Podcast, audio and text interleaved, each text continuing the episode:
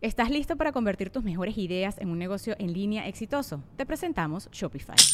Tal vez no lo sabías, pero nuestro podcast More Than Mamis es un negocio y lo empezamos por supuesto para desahogarnos y hablar sobre la maternidad, no para convertirnos en expertas de ventas y del e-commerce. Así que sí, necesitábamos ayuda para vender nuestro merch y poner en marcha nuestra tienda. ¿Y cómo suena con Shopify? Llegó otra venta. Shopify es la plataforma de comercio que está revolucionando millones de negocios en todo el mundo. Ya seas un emprendedor desde tu casa o desde donde sea, Shopify es la única herramienta que necesitas para iniciar, administrar y hacer crecer tu negocio sin dificultades. Con Shopify puedo gestionar pedidos, envíos y pagos desde cualquier lugar, brindándote toda la información y estadísticas de tus ventas al detalle. Regístrate para un periodo de prueba con tan solo un dólar al mes en shopify.com barra sonoro, todo en minúsculas. Ve a shopify.com barra sonoro para llevar tu negocio al siguiente nivel. Shopify.com barra sonoro. Welcome to the Listening Time Podcast. I'm Connor from polyglossa.com, and you're listening to episode 18 of the Listening Time Podcast. This podcast is designed to help English learners practice their listening skills. So, if you're in the process of learning English and you're having trouble understanding native speakers when they speak fast at normal speed, then you can listen to this podcast to help train your ears and give yourself more practice for your comprehension. In this podcast, I talk about different topics each episode. And in each episode, I speak normally, naturally, using normal words and phrases and expressions. But I speak a little bit more slowly and a little bit more clearly than the average native speaker. So I'm speaking using natural words and phrases, but a little bit more slowly so that you can understand a little bit better. So eventually, after listening to this podcast for a while, your ears will start to get better, become more skilled at understanding me, and then hopefully you'll be able to transition and start listening to normal podcasts made for English speakers. Also, remember that for each episode, the transcript is available. You can access it in the details part of the episode. So you can listen to each episode multiple times. And maybe the first time you don't use the transcript, and then the second time, you use the transcript to help you understand the words and phrases that you missed the first time. And then maybe you can listen again without the transcript to see if you can understand those words and phrases the third time. That's just one example of how you might want to use this podcast. And uh, remember that I'm not reading a script, so everything I'm saying is natural, and I'm just speaking as the words come to my mind. So, uh, this podcast should be a good resource to help you understand English better. And uh, I just want to note that in some episodes, my voice sounds a little worse than in other episodes.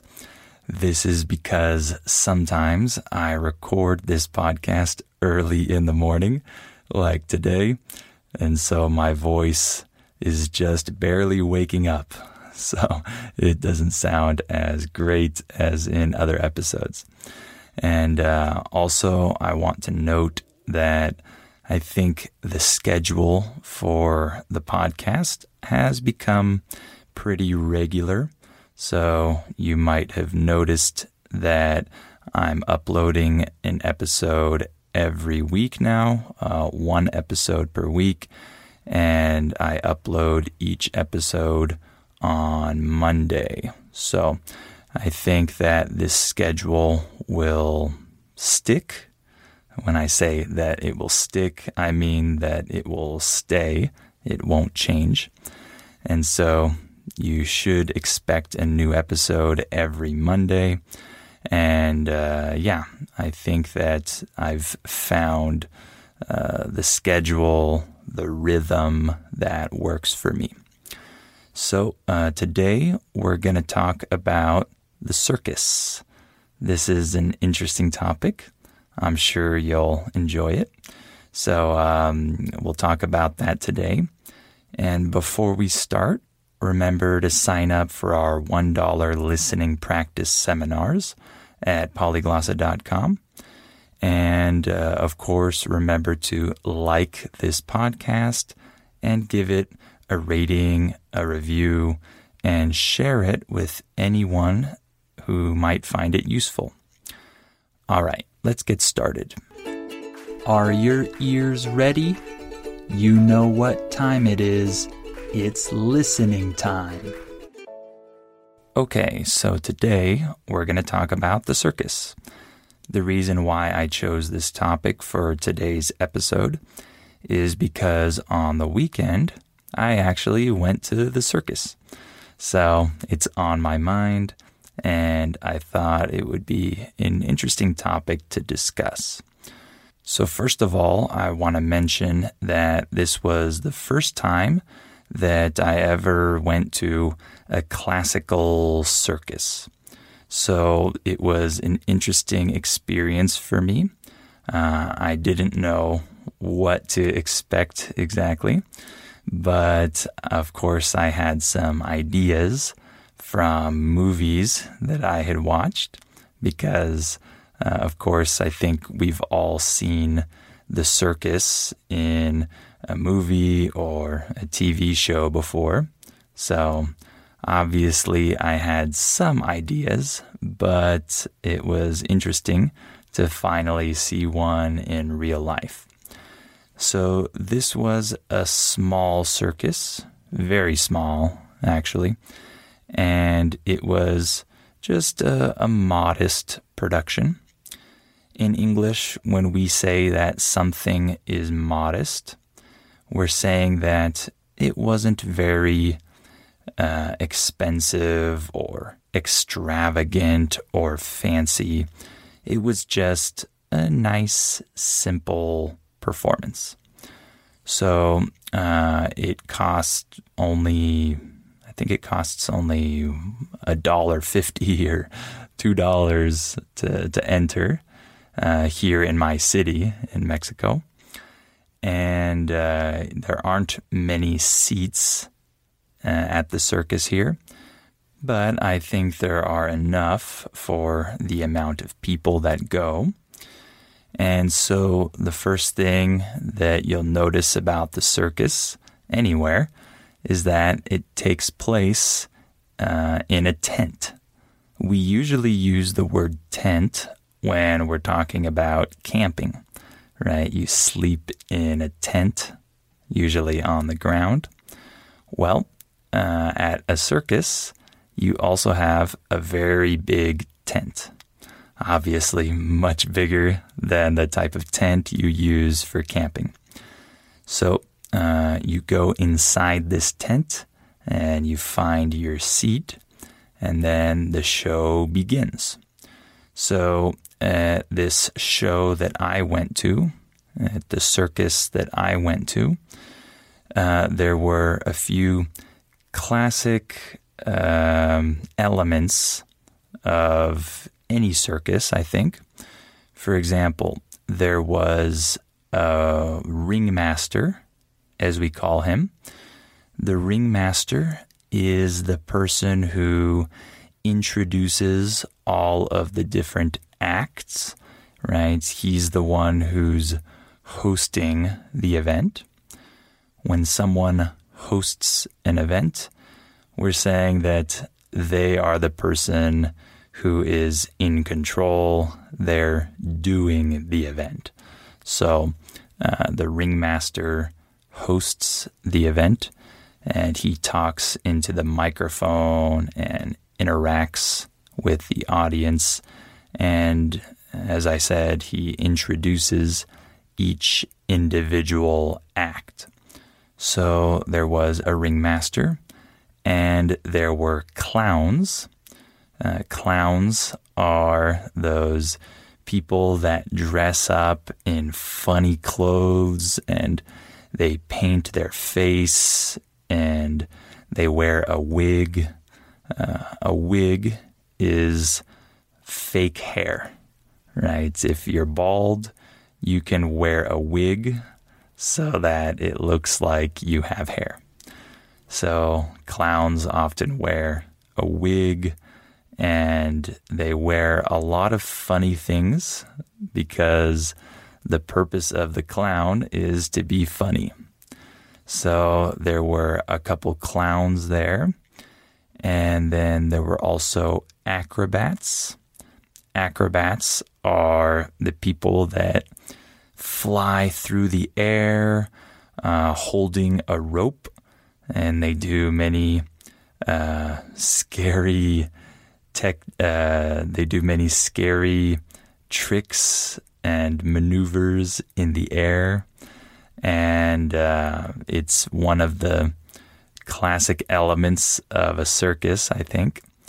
So there were acrobats, and then one other uh, element, one other act that we saw was the tightrope walking. A tightrope is a very small rope that goes from one side to another.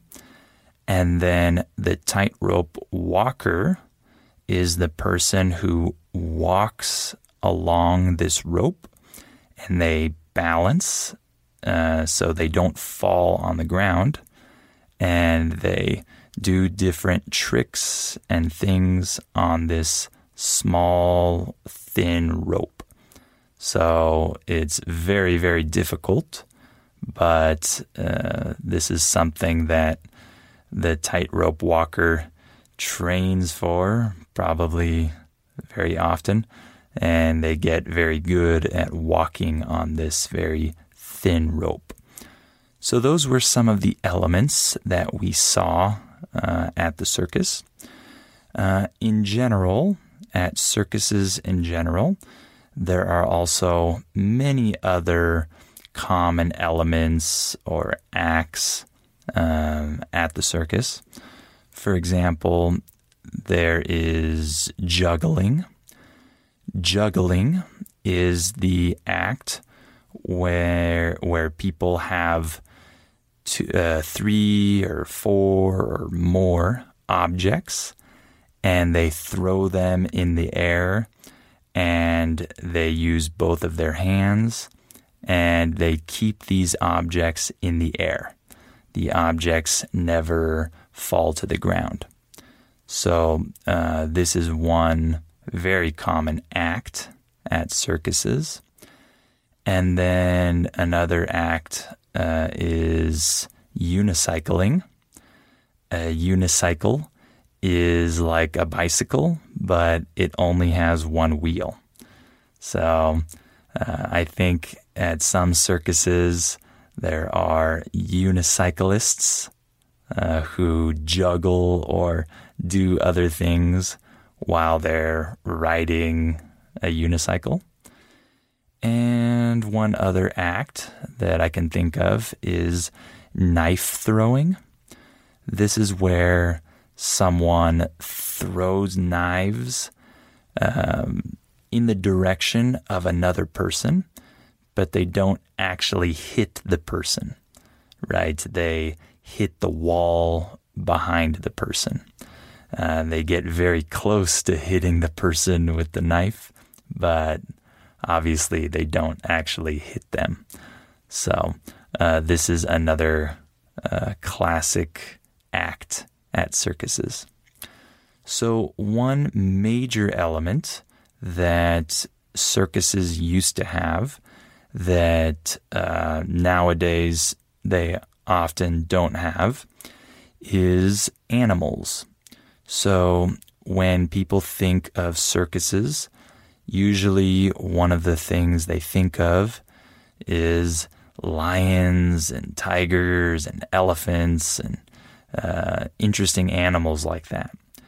However, uh, nowadays, I think that most circuses don't include this element because people have complained about animal abuse and uh, they complain that animals are mistreated at circuses. Uh, so I think because many people complain about that, circuses have been forced to abandon this element. Um, I don't really know much about the issue, uh, but I've just noticed that animals are often excluded from circuses nowadays, and maybe they're always excluded. Uh, I don't really know. As I said, I haven't been to other circuses, so I'm not quite sure if other circuses uh, have animals or not, but I think that most of them don't. Another reason why circuses might not have animals is that they can have some pretty bad accidents with these animals. I think that, for example, if you have a lion, uh, this lion can attack the performer maybe they they're not very well trained or something like that and or maybe they get very frustrated or something and they can attack humans so i'm sure that's another reason why uh, having animals is not the best at these circuses so uh, let's just talk a little bit about the cultural significance of circuses and uh, a little bit of the history. From my research, I found that uh, circuses began in the 18th century in England. So the first modern circuses took place in the 1700s, uh, I think in London. And at first, I think they didn't always use a tent. They might have used a real building, uh, but later on they adopted the style of using a tent and traveling around with this tent. Uh, so the traveling aspect of the circus is another very important element. In the past, uh, circuses would travel around the country. And so the performers uh, would have to travel between cities and um, they would spend weeks or months on the road. And this is something that uh, you've probably seen in movies or uh, read in books or things like that um, you know, circuses would come to town, as we would say. So uh, the circus would appear in your town, and then you would go see the show. So this is uh, an important element uh, about circuses is that they travel. Nowadays, I don't know if this is still true, if circus performers have to travel all the time and go on tour. Uh, but I'm sure they do because different circuses like to perform in different cities. So I'm sure they still do some traveling like that. Uh, and circuses are something that capture the imagination of children. So I think that children have always been interested in circuses. And if you see uh, circuses in movies or TV shows or in books, um, you can always see children getting very excited to go um, because circuses are very uh, mystical or magical uh, events. They involve a lot of strange things that we don't normally see in our daily lives. And so it's very interesting for people, especially for children, to see these uh, strange elements and strange people and strange events um, at a circus. So I think uh, even uh, in my experience, when I went to the circus this past weekend, I could see uh, the children very, very captivated by this performance. When we use the word captivated, uh, we're saying that someone is very interested in something that's happening. They can't turn their head away from uh, from watching this performance. They're captivated by the performance. So the children there looked like they were having a lot of fun, and it was something really cool and uh, different for them. So I think that circuses have changed throughout the years, and they're different now uh, from how they were in the past.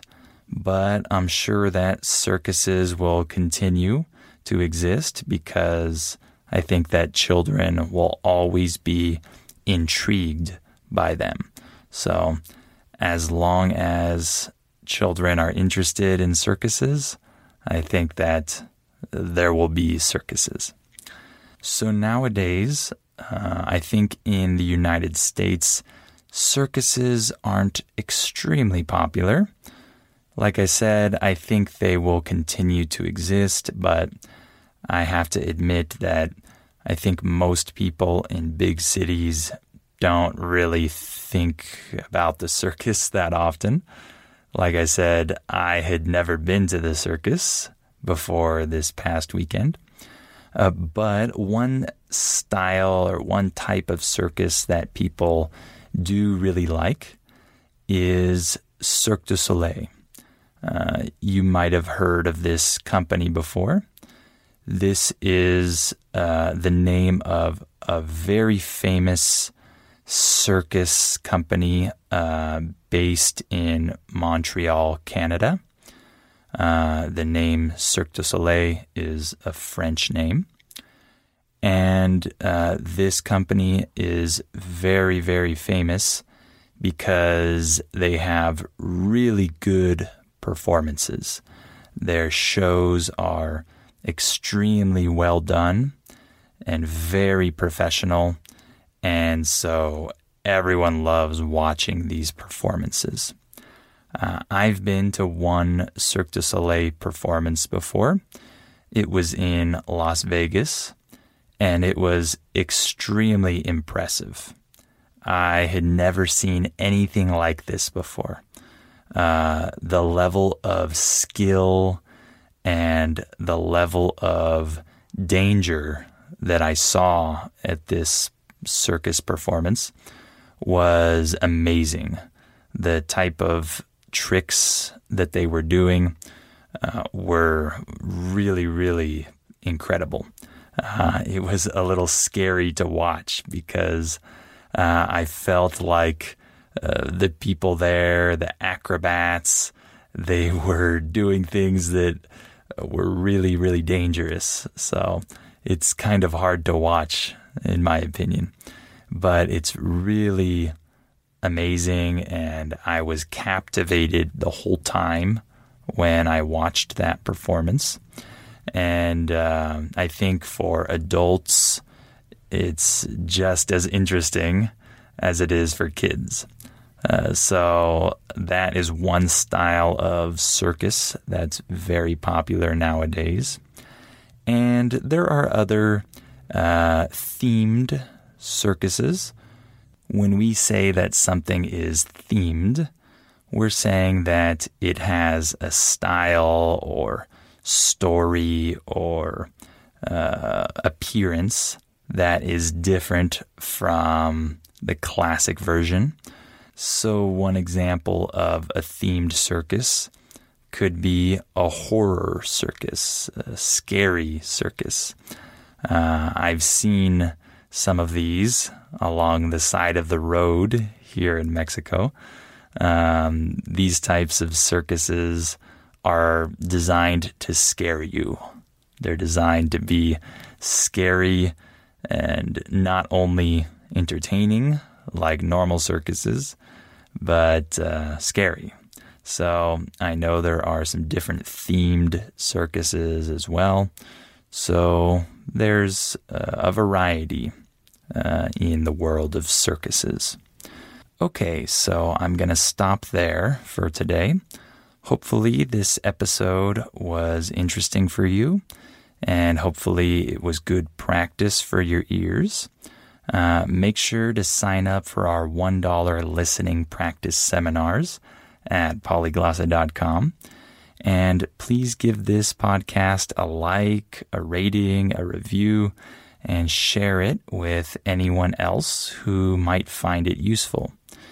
Uh, thank you for listening to this episode, and I hope you'll come back for episode 19 of the Listening Time podcast.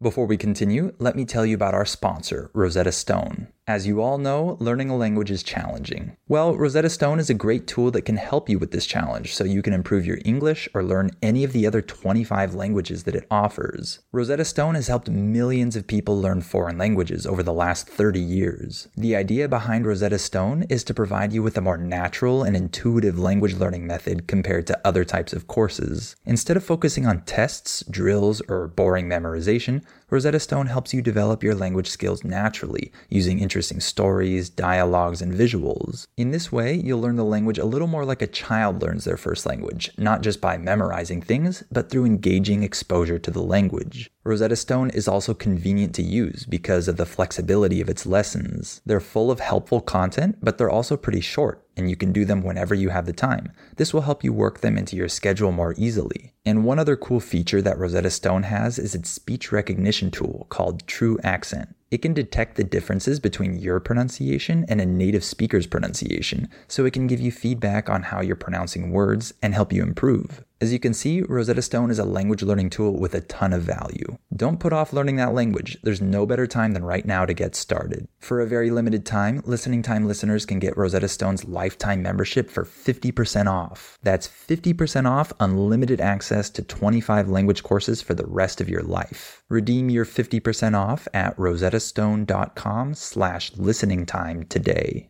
¿Quieres regalar más que flores este Día de las Madres? The Home Depot te da una idea.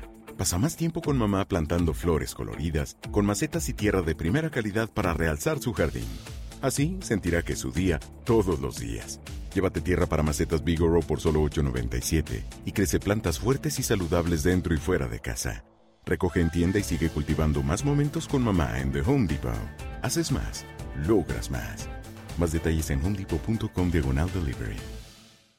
Hey guys, it is Ryan. I'm not sure if you know this about me, but I'm a bit of a fun fanatic when I can. I like to work, but I like fun too. It's a thing. And now the truth is out there. I can tell you about my favorite place to have fun. Chumba Casino. They have hundreds of social casino style games to choose from with new games released each week. You can play for free anytime, anywhere and each day brings a new chance to collect daily bonuses. So join me in the fun. Sign up now at ChumbaCasino.com. No purchase necessary. Group. Void prohibited by law. See terms and conditions. 18 plus.